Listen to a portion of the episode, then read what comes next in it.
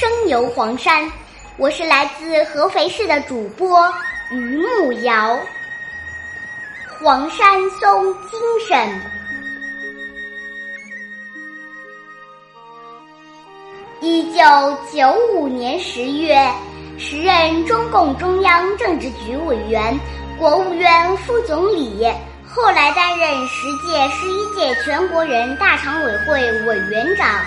党组书记的吴邦国同志前来黄山视察，对挺立绝壁、苍翠微挺的黄山松大加称赞，勉励黄山人要像黄山松一样坚韧不拔、奋发向上，并希望黄山松精神成为安徽精神，更快、更好地加快黄山。和安徽的发展，安徽省委及时对黄山松精神进行了总结、挖掘和提炼，概括出顶风傲雪的自强精神、坚韧不拔的拼搏精神、百折不挠的进取精神、众目成林的团结精神。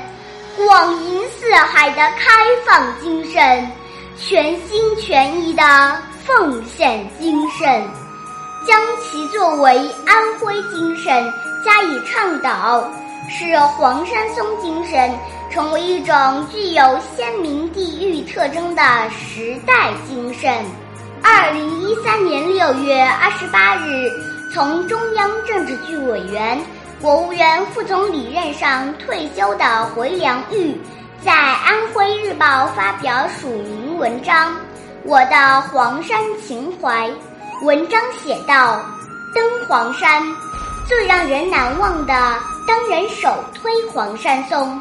给我印象很深，也很感慨的，还有团结松，树根盘结，侧干众多，团团簇簇。”为报生长，既同享雨露，枝叶茂盛，又共抗风寒，雄伟挺拔。站在团结松面前，团结的重要性真是不言而喻啊！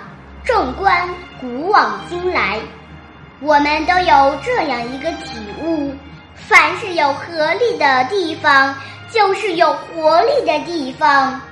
凡是有合力的事业，就是有生机的事业；凡是有合力的民族，就是有希望的民族。团结出战斗力、生产力、凝聚力，团结立党、立国、立民。团结也是利己的，是有益于个人的心情舒畅和身体健康的。其实，在黄山松身上，还有一种重要的特质，就是顺势而为。黄山松之所以能在岩石夹缝中生存发展，并且千姿百态，正是因为顺应地理环境和气候条件，根据山势、阳光、云雾、风霜而成长。顺势而为，方能事半功倍。这也是黄山松昭示的大道。如今，黄山松精神已深入安徽人、黄山人的精神世界，正一代又一代的薪火相传。